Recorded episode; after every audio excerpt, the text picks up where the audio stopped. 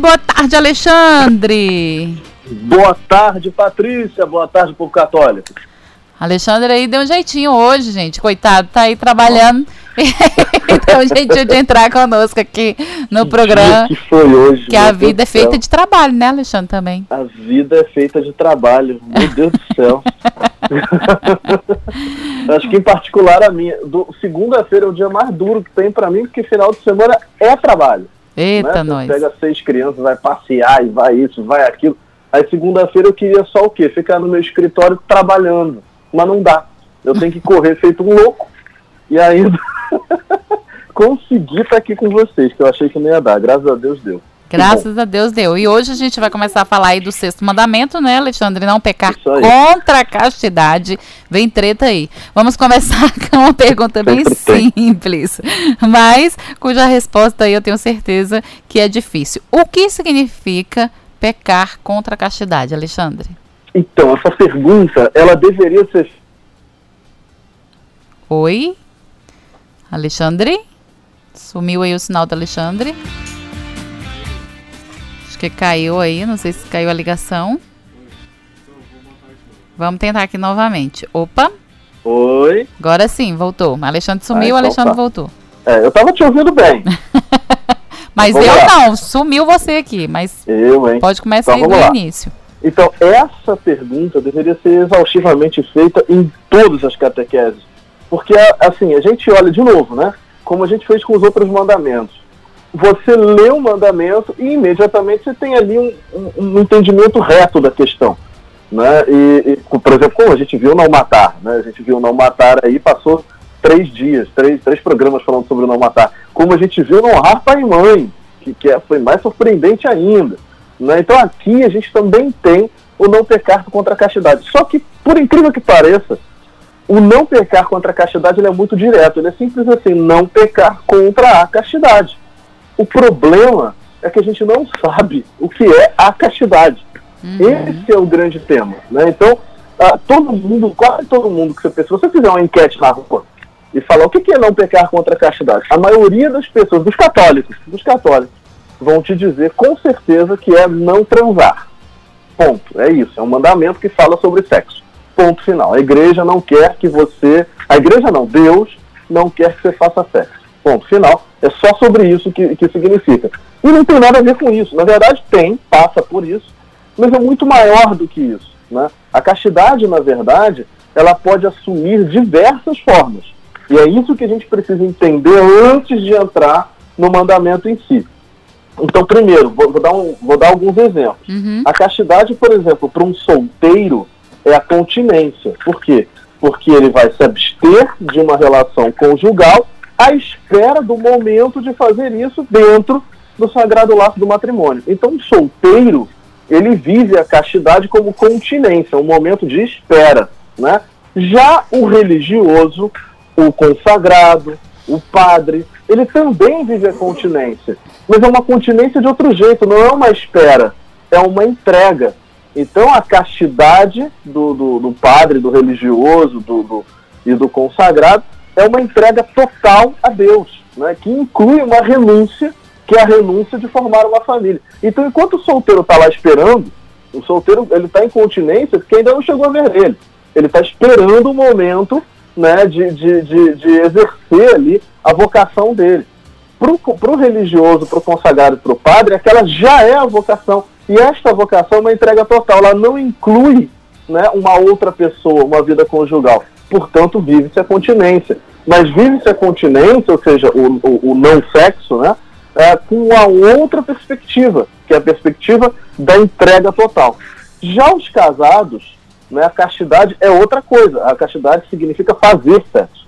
Né? A castidade significa a, a, a viver a sexualidade dentro daquilo que vem a ser o chamado ao matrimônio, chamado à construção da família, né? a vocação matrimonial. Ou seja, unir-se e procriar, sempre e sem exceção. Então a castidade dos casados ele vai ter a ver com o, o, o, o a característica unitiva do casal, de ser um só, e procriativa, né, de ser partícipe da criação de Deus. Então a castidade dos casados vai ter a ver com isso, ou seja, não pecar contra a castidade no fim das contas, vai depender muito da vocação a qual você foi chamado né, e que você abraçou. Então, no fundo, a castidade é ordenar a sexualidade e as atitudes né, conforme o chamado que Deus lhe fez e também preservar a integridade do corpo.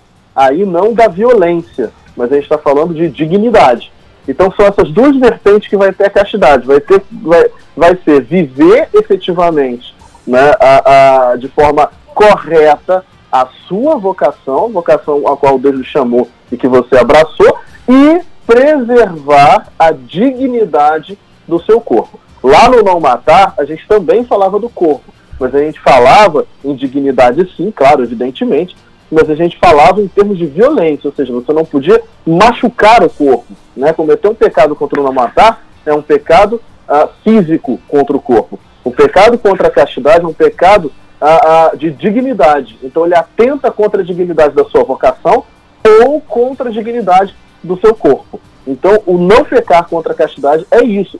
Ele não se resume a não transar. O não pecar contra a castidade significa preservar a dignidade da sua vocação ou preservar a, e, né, preservar a identidade, a dignidade do seu corpo. Então, isso aí é a castidade. A partir daí, a partir desse entendimento, Patrícia, é que a gente de fato pode aprofundar o sentido a, a, do não pecar contra a castidade. Então, beleza. E, de fato, qual o significado da castidade? Então, castidade, a palavra castidade também é importante entender o significado da palavra. A palavra castidade, ela significa pureza. Não ser casto, então, significa ser puro. Né? Agora, a pureza, né, porque também, de novo, quando a gente fala em castidade, são, são coisas que já foram batidas. O povo entendeu errado, o entendimento errado foi crescendo. Né? Então, assim, é, quando a gente fala que uma pessoa casta é uma pessoa pura, o povo vem aquele, aquele, aquele entendimento de, sei lá, 100 anos atrás, 50 anos atrás, de que uma pessoa virgem era uma pessoa mais pura do que uma pessoa que não era virgem. Não é disso que a gente está falando, tá? A gente está falando de uma pureza de outro nível, a gente está falando a castidade como pureza de sentido. Ou seja, é uma pessoa que, que, que, faz, que faz as coisas de forma justa, de forma correta, que vive as coisas de forma pura, ou seja, puro no sentido de ser como deve ser. Então, um exemplo, um exemplo claro é o namoro. Então, a, a, o namoro ele é puro no sentido de que ele deveria ser aquilo que ele de fato é e não uma outra coisa que eu quero que seja. Então, por exemplo, namorados, o que, que eles estão fazendo? Eles estão discernindo para o casamento. Eles não estão tendo uma vida, não, não, eles não devem ter uma vida conjugal porque o sentido do namoro é discernir para o casamento, não é viver o casamento. Né? Então, quando um casal de namorados vive ah, uma vida conjugal sem estar casado, eles estão fazendo o quê? Eles estão sendo impuros com o momento que eles estão vivendo. O que, que é viver o namoro de forma pura, de forma correta, dentro do sentido do namoro? É viver o namoro como um discernimento para o casamento. Então, fazer, fazer algo diferente seria impróprio, ou seja, impuro, ou seja, não seria casto. Né? Uhum. Né? Da mesma maneira, uma vocação, como a gente falou em cima, uma vocação de entrega total, como o, o, as vocações que vivem o celibato, né? Que são o, os padres, os religiosos consagrados, uhum. essa vocação precisa ser uma entrega total a Deus. Então ela não comporta uma outra pessoa, ela não comporta nenhum namoro. Porque, uhum. tecnicamente, né, um consagrado, ele é solteiro. Né? Ele está lá, é solteiro. Ele poderia namorar? Poderia. Ele vai deixar? Vai.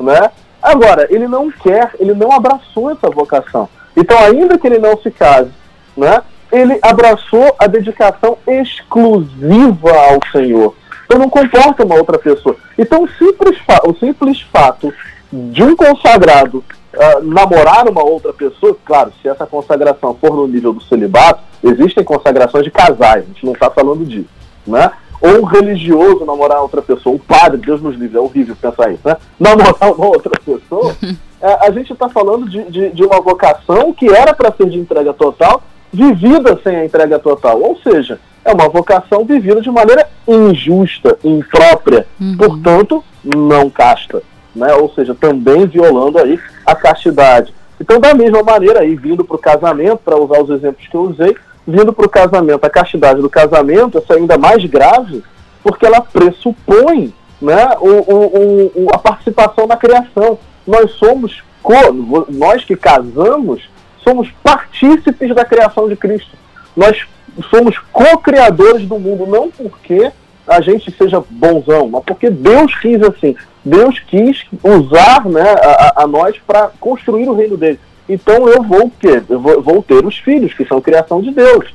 Né? Mas eu participo lá na, na, na, criação dos filhos. Participo não só no nascimento deles, mas também no cuidado com eles na, na, na infância e na própria criação, no sentido de educação deles. Então, eu participo da, da, da inserção daquela, daquela, daquela nova vida no reino de Deus. Eu participo, eu como casado, na criação divina. Então eu tenho um chamado a ser fiel à criação divina. E o que, que significa ser fiel à criação divina? Significa ser fiel à minha família, à minha esposa, no caso, ou você que é mulher ao seu marido, né? E a, e a missão né, de ter os filhos, de receber os filhos que Deus enviar.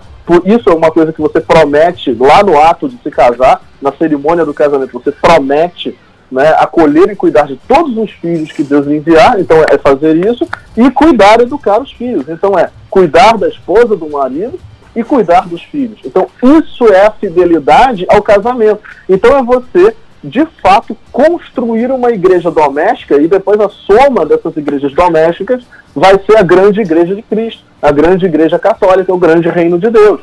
Então, imagina, a vocação do casado, a, a castidade do casado, ela tem um sentido que vai muito além do simplesmente poder ou não transar com, com a esposa marido.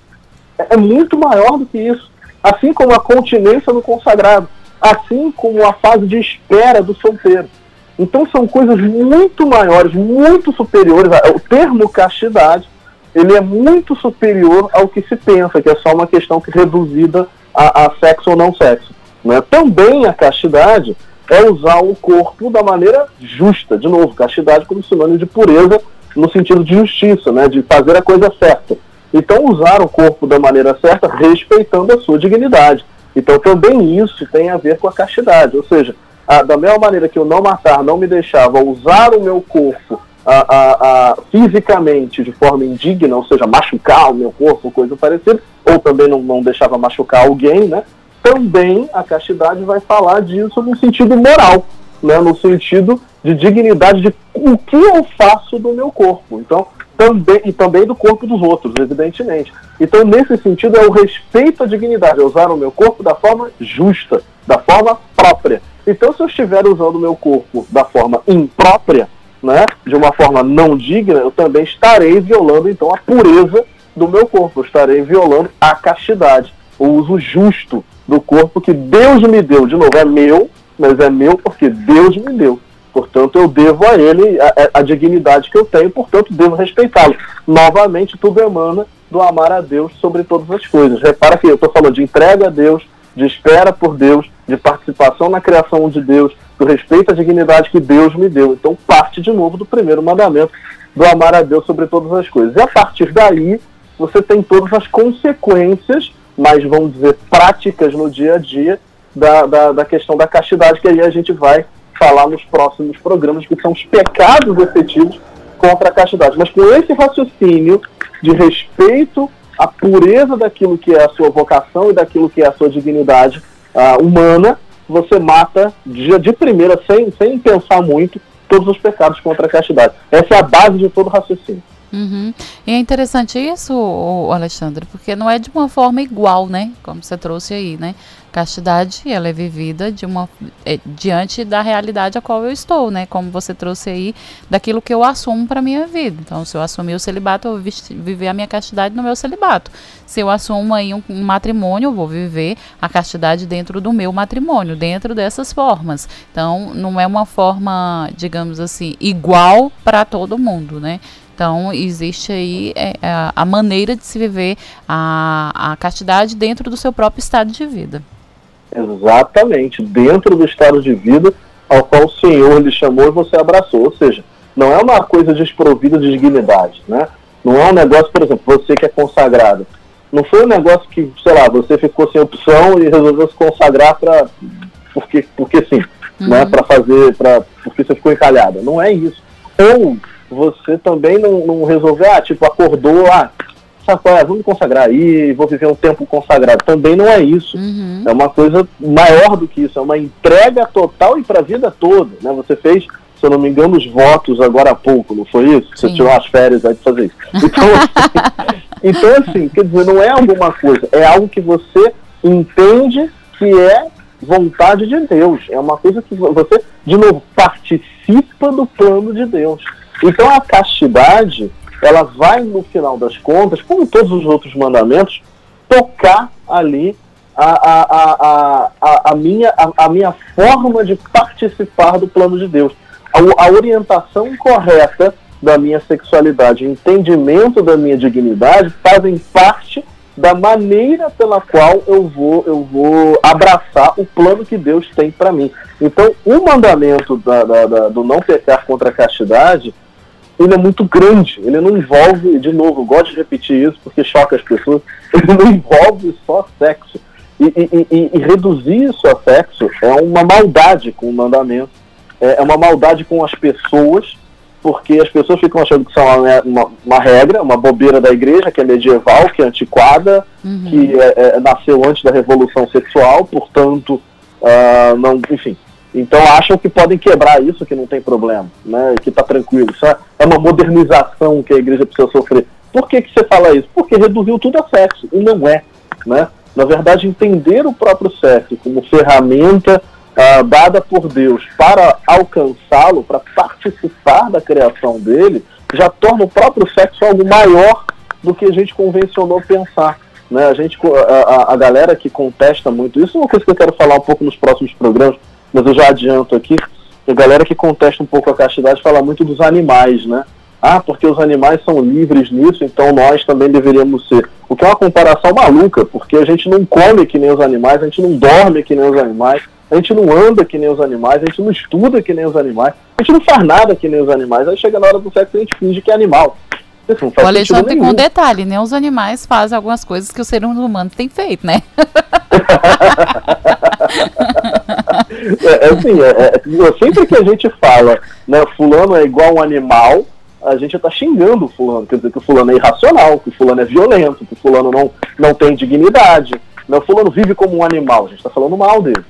Agora, se convencionou recentemente o fulano faz sexo como um animal, é negócio bom. Não, não é. A gente precisa entender que a nossa dignidade precisa permear toda a nossa existência.